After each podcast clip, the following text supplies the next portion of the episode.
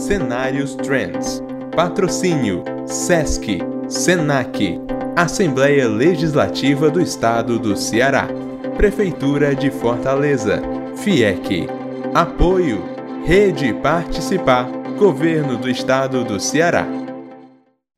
Está começando mais um Cenários. Eu sou a Kerlia Chaves, editora-chefe na Trends, e quem está aqui comigo hoje é a Cibele Gaspar, diretora da Nexi Assessoria Financeira e Empresarial, e o Expedito Parente Júnior, que é diretor de Infraestrutura e Patrimônio da ADES. O tema de hoje é Produção de Hidrogênio Verde no Brasil, Desafios e Perspectivas. Gostaria de dar as boas-vindas aos nossos convidados e a você que está nos assistindo. Tudo bom, Sibeli? Seja bem-vinda ao Cenários Trends. Olá, muito obrigada pelo convite, por estar aqui com a oportunidade de conversar com vocês sobre esse assunto tão envolvente que é hidrogênio verde. Muito bem. Expedito mais uma vez aqui conosco. Muito obrigada por aceitar o nosso convite. Seja bem-vindo. Ah, obrigado, Kélia. É sempre um prazer fazer parte aqui dos cenários. Saudar a minha amiga Cibele. Será um, um, um bom debate sobre esse assunto tão importante. Pois bem, então vamos começar, né? Quais são as principais diferenças, né? Quais são os principais diferenciais que tornam o Nordeste brasileiro o berço das energias limpas no planeta? O Nordeste brasileiro tem algumas características que são muito relevantes do ponto de vista de potencial de geração de energia. Nós temos aqui conjugadas assim, um, um dos maiores potenciais é, mundiais em geração de, em geração de energia eólica e geração de energia solar. Né?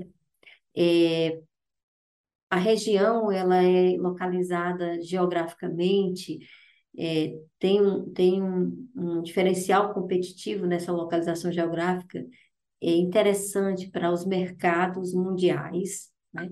E a partir de, dessa, desse diferencial, a própria geração e comercialização de energia também se faz é, é, é importante. Então, é, nesse sentido, o Nordeste reúne uma série de, de vantagens competitivas para que investidores que desejam é, apostar em energias renováveis se localizem aqui.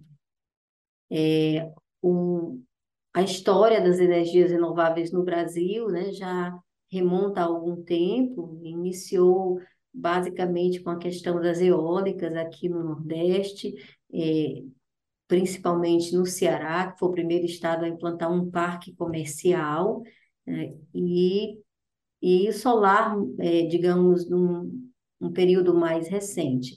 Mas o Nordeste tem uma grande capacidade e a gente pode ampliar um pouco mais isso em falando em energias renováveis para a questão de biomassa, né, de, de aproveitamento de resíduos sólidos, tudo isso é encaixável no que a gente chama de energia renovável. Né?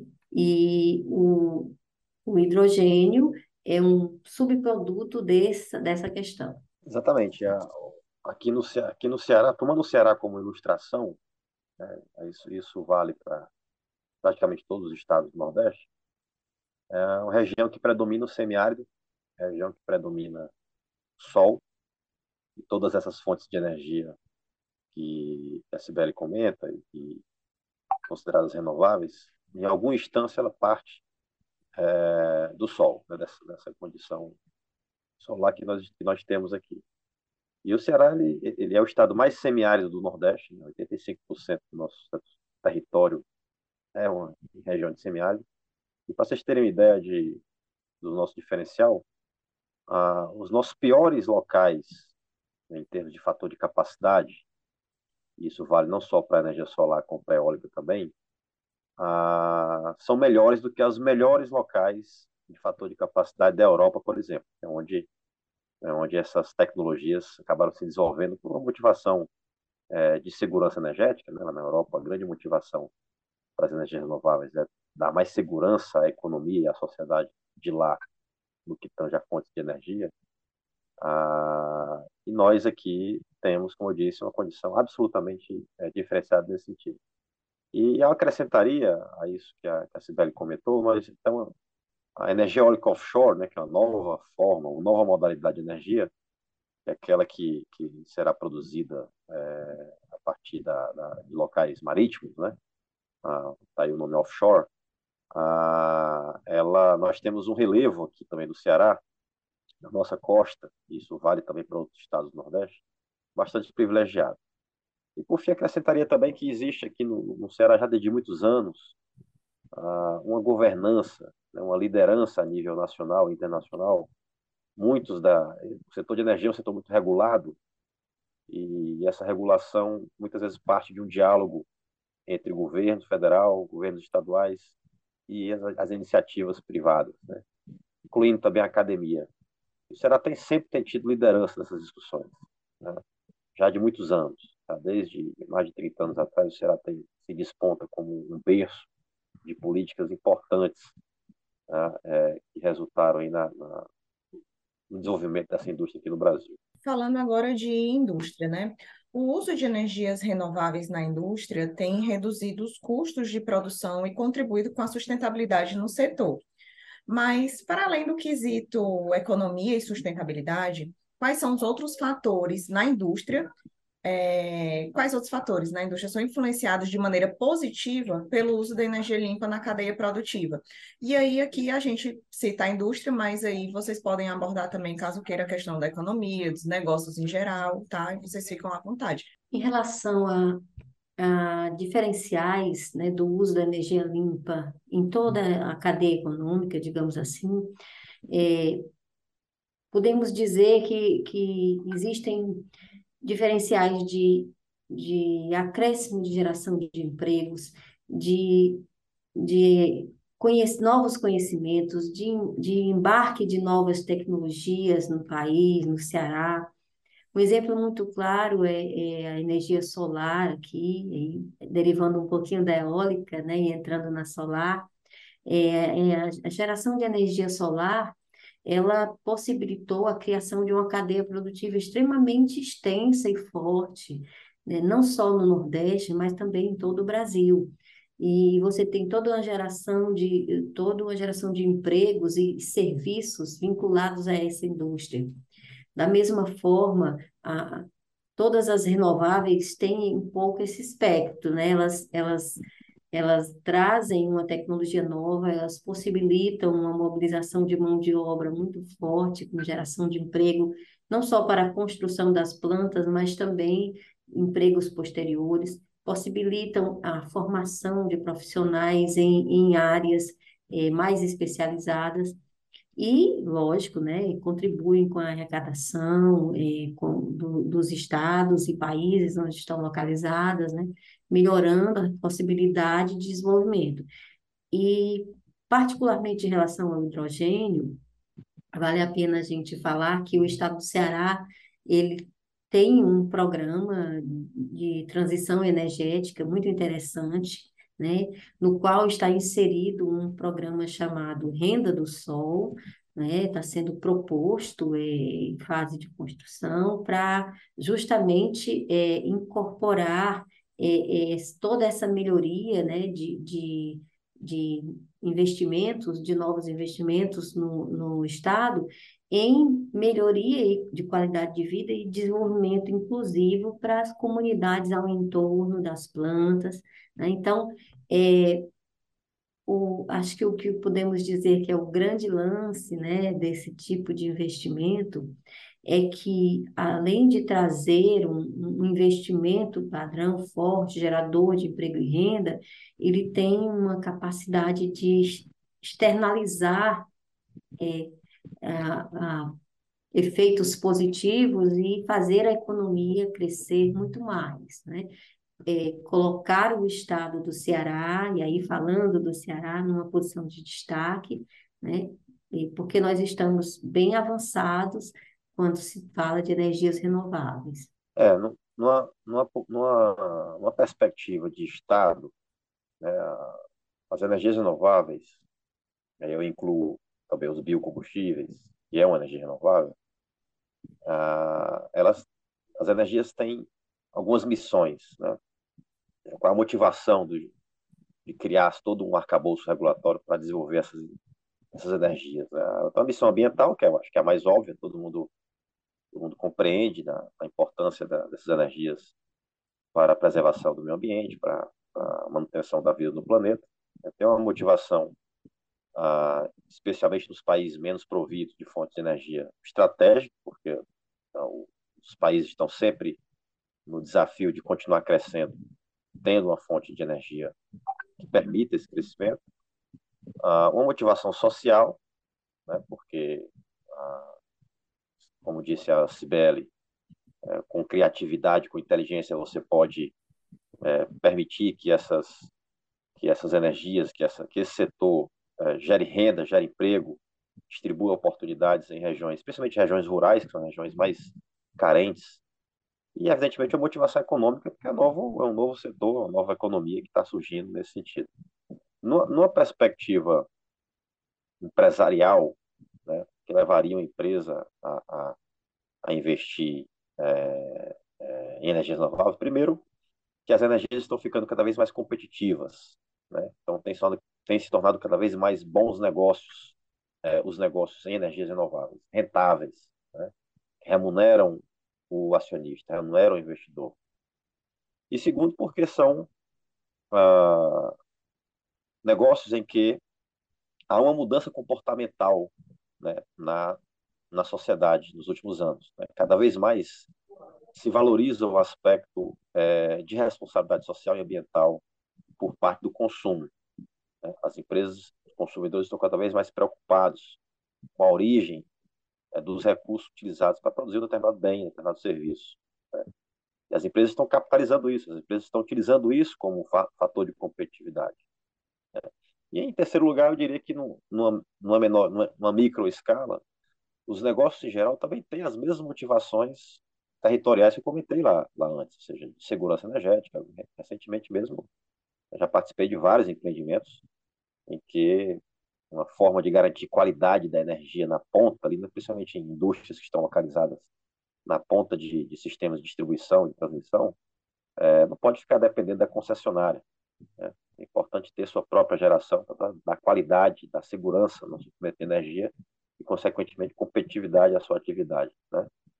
Então, essas, essas são as motivações, dentre muitas outras. E para a gente é muito importante, como disse a, a Sibéria, nós participarmos do desenvolvimento de indústria, isso traz um rastro é, importante que a gente não consegue nem, neste instante, é, é, é prever todos os benefícios. Eu dou um exemplo aqui, eu, vocês sabem, eu sou egresso dessa indústria de biocombustíveis, né, conheço bem essa, essa atividade e eu tenho amigos que professores das universidades que montaram seus laboratórios apoiados aí pela pela FINEP, ANP, enfim, pela governo federal, estaduais, é, para pesquisar biodiesel e hoje estão pesquisando é, pesquisa de ponta aí na, na diagnóstico de câncer, certo? Na, no tratamento de Covid, ou seja, são, são é, derivações, externalidades que hoje a gente não consegue imaginar que isso vai, consegue planejar que isso vai acontecer, mas naturalmente né? A história mostra que muitas vezes no desenvolvimento de uma indústria nova, tão importante quanto a indústria em si, é o rastro que ela causa né? na formação de recursos humanos, de pesquisadores, de massa crítica, de equipamentos, laboratórios, é que isso vai causar certamente, com, tem causado aí no desenvolvimento das indústrias das energias renováveis no, no, no Nordeste, no Brasil, e, e todos os seus derivados. Nossa terceira pergunta, né? O Brasil possui uma grande vantagem, tanto territorial quanto climática, em relação aos demais países do mundo, é, na produção de hidrogênio verde, né? Além disso, muito se espera do Brasil na questão da produção e exportação de energia limpa para o restante do mundo. Então, gostaríamos, gostaríamos de saber o que falta para o Brasil iniciar essa produção e essa exportação em larga escala, claro, né, de hidrogênio verde e quais os principais desafios que o governo e a iniciativa privada vão enfrentar para tornar possível a mudança na matriz energética brasileira. Bom, deixa eu colocar aqui algumas questões que eu acho que são importantes serem deixadas claro para a gente ter exata noção do, do, do timeline dessas, dessas ações, né? É, os investimentos em hidrogênio, é, o Ceará tem 22 memorandos de entendimento firmados e mais dois pré-contratos assinados, né? um inclusive que foi é, re, retificado, ratificado, perdão, é, na, na COP 27, agora em Sharm el-Sheikh, no Egito, que foi um, um, um pré-contrato da Fortescue, que é uma empresa australiana. É, mas é, como diria um amigo meu que publicou recentemente um artigo sobre isso e que chamou o hidrogênio verde de um cavalo encilhado, né?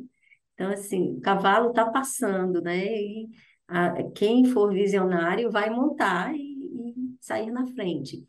O que ocorre com o hidrogênio é que a tecnologia está sendo ajustada, né? O hidrogênio é produzido há muitos anos, há centenas de anos, mas produzido de uma forma não ambientalmente limpa, né? É, o que se está trabalhando agora é no sentido de que a rota tecnológica de produção do hidrogênio se torne cada vez mais limpa e que você trabalhe o hidrogênio verde, ou seja, um hidrogênio gerado sem emissão de gases estufa, né? através da eletrólise e, e, a, e a, combinação da, da, água com a eletrólise, né? É, nesse sentido, é, precisa também desenvolver uma tecnologia para armazenar essa energia, esse combustível, hidrogênio, e transportá-lo em grandes quantidades. É, o que se está estudando é fazer isso através da amônia. Você encapsula o hidrogênio na amônia e transporta através de, de grandes navios, grandes embarcações, é, é, para os, os demais centros que vão adquirir isso. E ao chegar lá, essa amônia é craqueada e retransformada em hidrogênio. Mas isso são tecnologias que estão sendo é, é, estudadas, avaliadas. Tanto é que a gente vê no Brasil hoje instalações de plantas piloto. A gente tem um aqui no Ceará, da EDP, que deve entrar em funcionamento até o final do ano.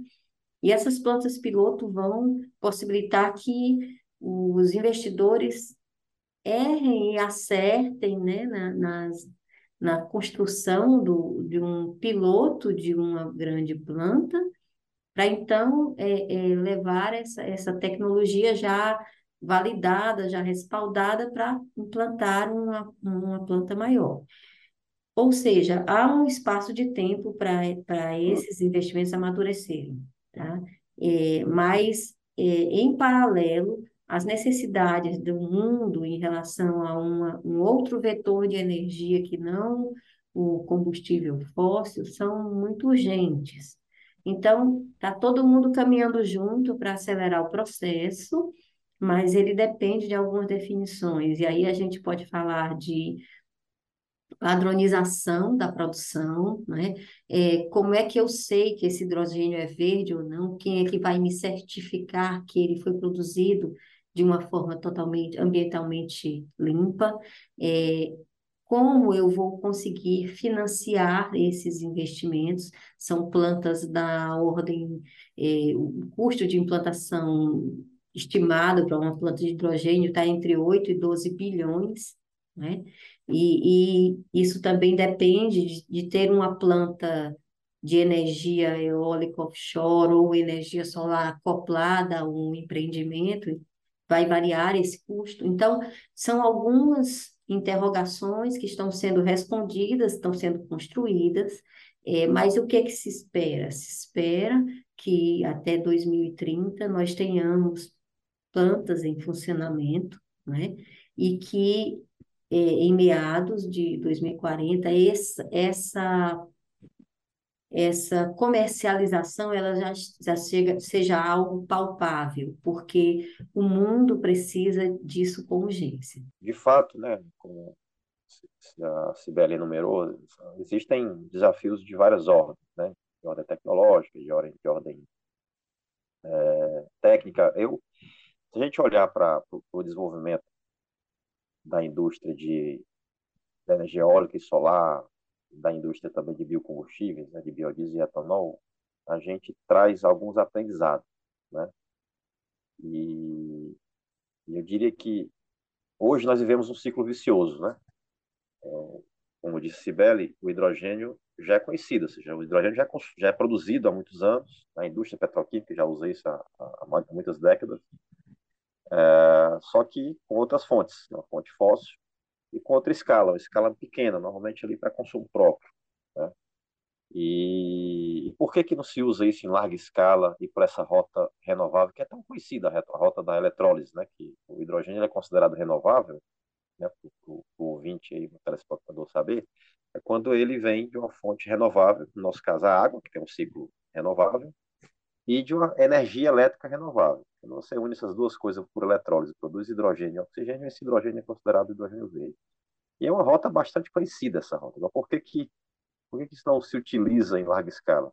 Hoje, ele é mais caro do que o seu sucedâneo. Né? Ele é mais caro, por isso ele não é utilizado. E ele é mais caro por quê? Porque ele não é produzido em larga escala, permita um barateamento desse custo. E por que, que ele não é utilizado em larga escala? Porque não tem demanda que é, é, é, consiga absorver a este custo. E aí entra esse ciclo vicioso. Né? E isso, esse ciclo vicioso aconteceu em todas as energias renováveis quando foram é, renováveis quando foram implementadas. Aconteceu isso no biodiesel, anteriormente aconteceu no etanol, aconteceu na geólica e aconteceu, tem acontecido na energia solar. E aí cabe, pelo fato da energia, o setor de energia, qualquer que seja a modalidade, ser um setor bastante regulado, dada a sua importância estratégica para um país, para um Estado, a inteligência e a criatividade de políticas que quebre esse ciclo vicioso. Esse é o grande desafio. Se nós olharmos o eólico, solar, biodiesel e etanol, todos eles tiveram um ingrediente comum, que foi alguma política de garantia de demanda. Né? A, o setor de energética é um setor puxado pela demanda. Ele não é, não é um setor empurrado pela oferta. É um celular desse aqui, que a gente está aqui, um notebook, for, são setores empurrados pela oferta. Surge um novo notebook, surge um novo celular e todo mundo vai lá e comprar. Energia, não. Energia é um setor puxado pela demanda.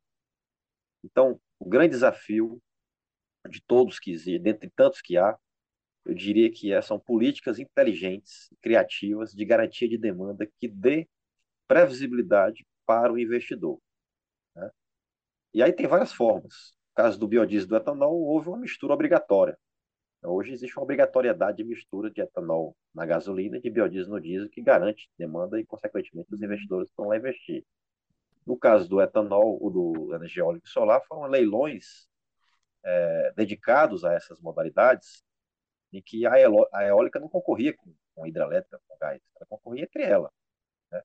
E com isso garantiu demanda, um contrato de longo, longo prazo, e o resultado disso foi um barateamento né, gigantesco, uh, expressivo dessas energias, ao ponto de que está se viabilizando o hidrogênio verde. O hidrogênio verde nada mais é do que um, um desdobramento né, do barateamento da energia eólica e solar é, é um instrumento de verticalização e de expansão do setor eólico solar aqui no Nordeste.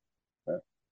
E, e, então, no caso aqui do, do, do, do, Ceará, a gente tem falado muito em exportação né, de, de, de hidrogênio. Há um desafio adicional no caso da exportação, pelo fato do hidrogênio ser um gás muito difícil de transportar, que é um gás muito leve, aí a Sibeli mencionou a amônia, dentre outras formas de transporte mirando o mercado europeu. E o mercado europeu está lá com uma política de, de consumo, de demanda de hidrogênio, que chega, estão falando em 20 milhões de toneladas por ano. Né? E, e aí tem um, um, um, esquema muito inteligente que a Alemanha está propondo, que são é, leilões de compra e revenda. Né? É um fundo de um bilhão de dólares, é, e esse fundo ele vai pagar a diferença entre o preço em que os ofertantes vão propor por o preço do hidrogênio verde e o preço em que os demandantes vão é, permitir o consumo desse hidrogênio verde. E esse, e esse fundo é um fundo finito. Na hora que acabar um bilhão, né, acabou a política. Então, é uma medida inteligente porque ela dá previsibilidade tanto para o lado do, do, do, mercado como também do lado do governo que está. É, aqui no Brasil ainda não há essa, essa discussão. Quer dizer, a discussão há. Inclusive faço parte, sou membro lá da Câmara de fortalecimento das bases tecnológicas do Plano, de, Plano Nacional de Hidrogênio Verde, lá do Ministério de Ciência e Tecnologia. Tem várias outras câmaras. Há, há uma discussão é, de um plano de trabalho que está sendo proposto até o final do ano, para que ano que vem se proponha medidas é, nacionais para que possa, muito à luz do que foi feito no biodiesel, no etanol, né, na, na, na, energia eólica e solar, propor medidas que destrave esse ciclo vicioso. O Brasil é campeão nisso, já fez isso várias vezes. Nós temos a maior política, a maior indústria de biocombustíveis do, do mundo, né? ah, junto com os Estados Unidos. Nós, nós somos os maiores é, é, é, produtores de energia eólica e solar aqui da, nossa região. É claro, a gente não, não dá para dizer que o Brasil é um dos maiores de eólico e solar, porque o nosso mercado de energia elétrica está muito voltado para o mercado interno. Né? Nós estamos isolados de grandes centros consumidores. Mas temos uma, uma, indústria pungente aqui no Brasil, nesse setor. Então, a gente é campeão nisso. Né? Certamente, ano que vem, uma boa política será construída para tentar romper esse ciclo vicioso que eu comentei. O hidrogênio verde atua de forma direta na descarbonização de diversos mercados, né? incluindo aí a indústria, a economia, né? Então, além disso, ele é considerado um dos principais vetores energéticos capazes de substituir os combustíveis fósseis. E tudo indica que, em breve, o hidrogênio verde passará a ser a principal fonte de energia mundial. Então, traçando aí uma perspectiva, né, em quantos anos vocês acham, né, vocês acreditam que essa transição energética vai se concretizar? Que a gente vai poder aposentar os combustíveis fósseis e passar a usar apenas o hidrogênio verde, de fontes renováveis? É, eu gostaria de colocar aqui um, um, um, questionamento aí em relação à pergunta, mas mais no sentido de explorar o que você perguntou. Na realidade, o que a gente vê, desde que o ser humano começou a utilizar o, o primeiro biocombustível foi a lenha, né? Então, a gente vem da lenha para o carvão, é, para o vapor, para o óleo e gás, mas os, é, nós não, como, como humanidade, nós não nos desvencilhamos desses vetores energéticos, a gente vai usando em complemento uns aos outros, né? Em relação aos fósseis, é, a gente ainda vai conviver durante muito tempo com o uso dos fósseis e buscando energias alternativas, porque você não consegue virar essa chave assim. É, porque há, há uma questão também de segurança energética, e há uma questão que tem que ser considerada que quando você está fazendo uma mudança tão estrutural né, no uso de uma matriz, você você já tem implantado todo um arcabouço no mundo inteiro, um mercado no mundo inteiro que explora de determinada forma e que produz determinados subprodutos, né? Que, que atendem às nossas necessidades enquanto seres humanos, né?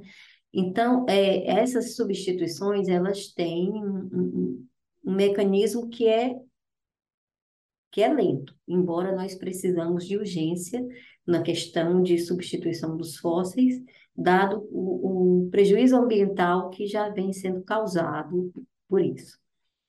Mas o que eu quero dizer é que a, a lógica toda é que você consiga reduzir a emissão de gases, a substituição desse, desse vetor energético é que você consiga reduzir a emissão de gases de efeito estufa, que você assegure que a temperatura do planeta não vá subir em mais de um grau e meio até 2030. E para isso a gente precisa fazer algumas ações rapidamente para reduzir o consumo de, de, de fósseis.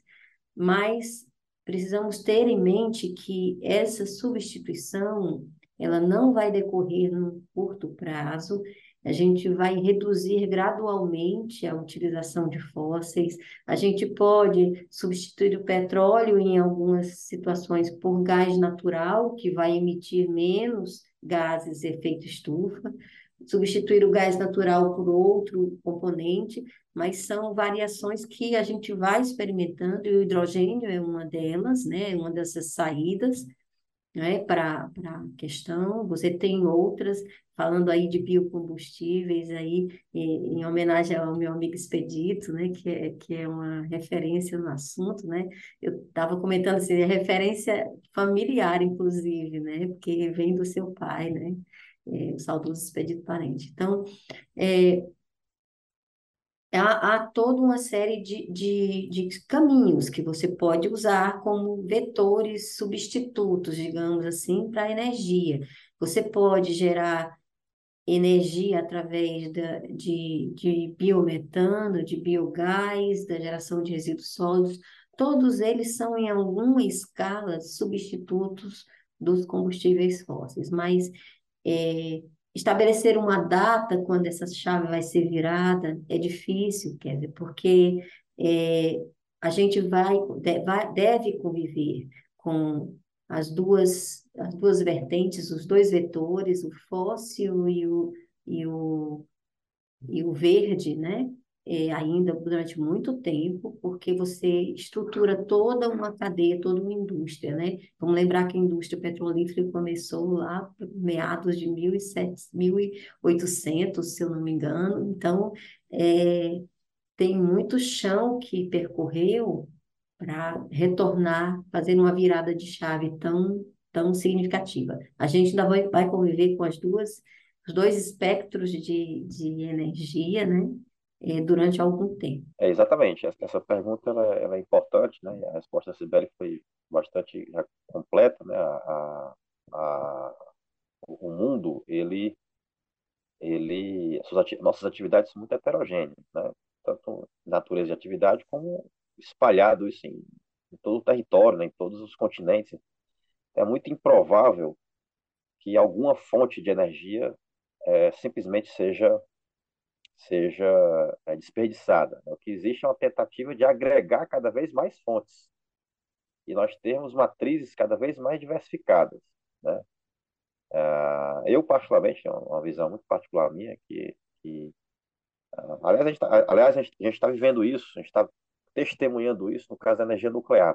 A energia nuclear ela foi muito demonizada né, durante muitos anos, em função aí da, da, do, do, da questão simbólica que foi a Segunda Guerra Mundial, com a, com a bomba de Hiroshima e Nagasaki, depois com, com, os acidentes que aconteceram em algumas, em algumas usinas, isso fez com que essa, essa modalidade fosse muito é, é, é, polêmica né, e, e criticada, e ela está voltando com, com outra roupagem, com outra com, com um outro aspecto, né? E, e, e, eu tenho uma opinião muito assim convicta da, da, minha parte de que a mesma coisa acontecerá com o carro a combustão. Está todo, todo mundo falando em querer é, é, acabar com o carro a combustão, com, com é, agora mesmo então, eu vi que recentemente lá na COP 27 mesmo discutiu-se a está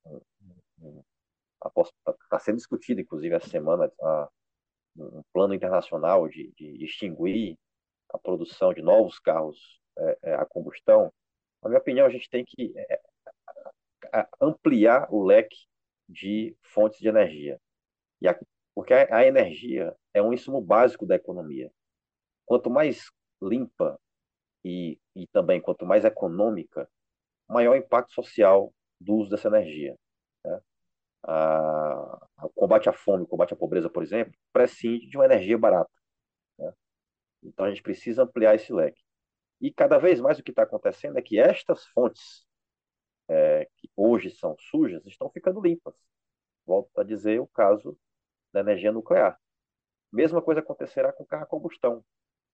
Ah, várias são as rotas de produção de diesel renovável, de gasolina renovável, né, de diesel verde, de gasolina verde, onde tem o hidrogênio como intermediário químico, ou não, tem outras rotas também. E essas rotas vão cada vez mais é, se desenvolver, rompendo aquele ciclo que eu comentei antes. Ou seja, hoje tem muitas rotas que não são viáveis porque não tem demanda, não tem demanda porque não são viáveis. Então, essa, o advento dessas novas tecnologias, o barateamento de insumos, como está acontecendo com o hidrogênio verde, o hidrogênio verde era impensável há, há 20 anos atrás, absolutamente impensável. Agora, a queda no custo da energia eólica e solar foi tão drástica nesses últimos anos, até para além do que se esperava, que hoje se tornou uma, uma rota potencialmente viável. Né? E, então, isso é dinâmico.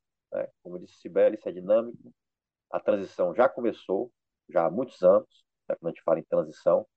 Agora, substituição, eu não acredito em substituição. Eu acredito é cada vez mais o mundo requerendo mais energia e a gente encontrando mais formas de suprir essa demanda de energia e, e cada vez mais tecnologias, reduzindo o impacto dessas formas né? e cada vez mais formas de você é, é, é mitigar ou se adaptar a, a essas emissões.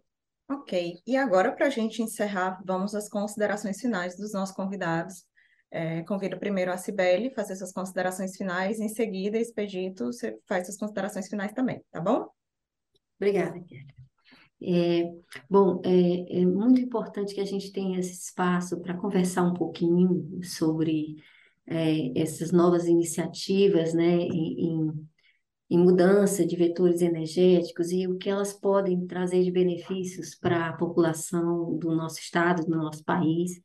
É, eu acho que cabe a nós que nos debruçamos um pouquinho sobre isso, tentar traduzir isso para a população de uma maneira é, mais simples, né, de, que eles possam entender e entender qual a perspectiva, é, o que, que pode ocorrer, até para poder participar, discutir, né, decidir junto, né, com, com, com quem formula as políticas. E aí eu, eu vou aproveitar é, eu, o que o Expedito falou para justamente colocar isso. Nós precisamos é, urgentemente trabalhar é, em políticas que apoiem é, é, essas, esses investimentos e, e também em soluções criativas e inteligentes, como o Fundo Europeu que ele citou, né, para a questão do, dos contratos, que a gente chama de contratos off-taker, né, que são os contratos de compra e venda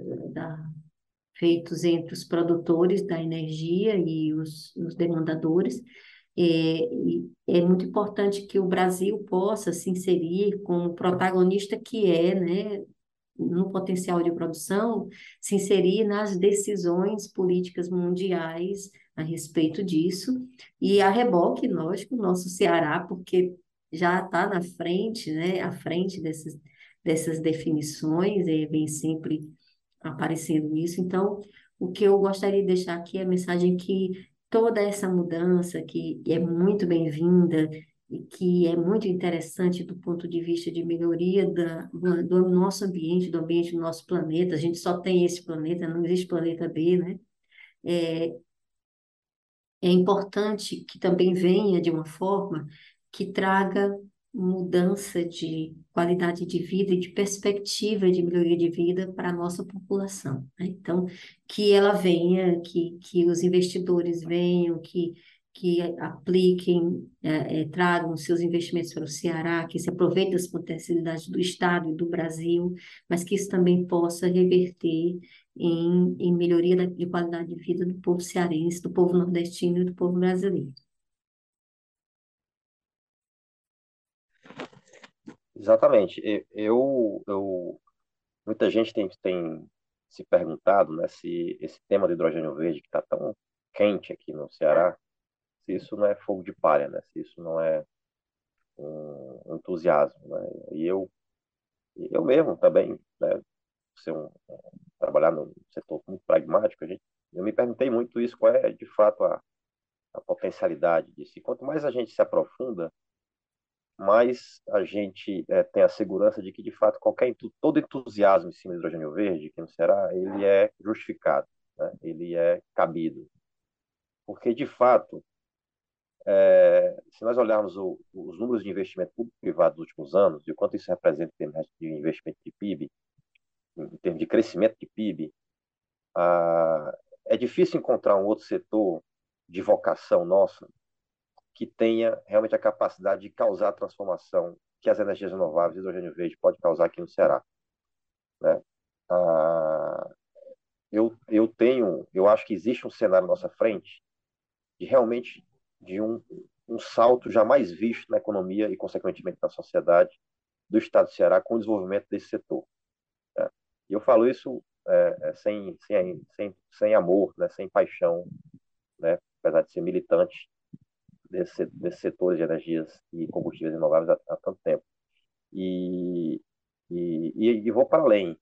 Da mesma forma como o hidrogênio verde tem sido pensado, discutido a partir do barateamento da energia eólica e solar, uh, eu acho que o hidrogênio verde pode ser um, um, um gatilho para disparar uma oferta de água no Ceará jamais vista. Né? Porque o, se você olha os números de hidrogênio verde, o custo de tratamento da água para produção de hidrogênio verde é nada, não é nada, é peanuts. Ah, a questão é a oferta de água. E nós não temos água de qualidade é, na forma líquida, mas na, na, forma líquida que eu falo, né, nos nossos recursos hídricos aí doces, mas nós temos, nós temos um mar extenso, né, com uma oferta universal de água, que hoje não é uma fonte é, viável para uso humano, para uso agricultura, para uso industrial, mas que, da mesma forma como há pouco tempo atrás se discutia de hidrogênio, né, e era impensável que hidrogênio dia fosse uma fonte de energia, e é, algo parecido com isso se pensa em água de fonte marinha, né? Ah, eu acho que hoje, por outro lado, o hidrogênio está aí como uma fonte absolutamente é, potencialmente viável e mais ainda que venha a, a, a, a, causar essa transição energética. A mesma coisa eu acho que vai acontecer com, com a, água do mar, né? E imagina o Ceará com água, né? O com todas as vantagens que a gente tem, é, tendo água é, disponível né, e abundante. Então, realmente, eu, eu, eu, acho que todo entusiasmo, toda, todo o esforço que está sendo feito né, no desenvolvimento dessa indústria, eu acho que é absolutamente justificado e eu me sinto muito otimista assim, com o que isso vai trazer. É, e com isso, os cenários aqui está de parabéns em trazer essa, essa discussão. É quente, né, mais uma vez, e aproveitando aqui, desejo os parabéns aí e agradecer a, a participação, agradecer a companhia da Sibeli da, e da, da Kerlia, e contem sempre comigo para essa conversa.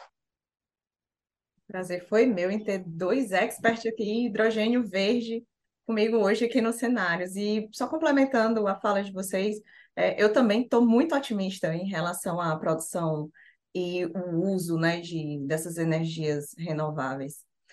Né? Então, chegamos ao final de mais um Cenários. Agradecemos aqui a participação mais que especial né, da Cibele e do Expedito e também da sua audiência. Tá? Se você gostou, curta, compartilhe, deixe o seu comentário e se inscreva no nosso canal para não perder nenhum conteúdo da Trends. E fique ligado que próxima quinta tem mais. Até lá. Tchau, tchau. Oi, anota, por favor. Parabéns! Você pediu a nota de serviços e agora pode ganhar desconto no seu IPTU. É só acessar notafortaleza.com.br e cadastrar-se até 30 do 11. Suas notas dos últimos 12 meses serão validadas automaticamente. E não esqueça, você continua concorrendo a prêmios de até 10 mil reais todo mês. Pede a Nota Fortaleza, você só tem a ganhar. Nota Fortaleza, todo mundo pede, todo mundo ganha. Cenários Trends. Patrocínio: SESC, SENAC, Assembleia Legislativa do Estado do Ceará, Prefeitura de Fortaleza, FIEC. Apoio: Rede Participar, Governo do Estado do Ceará.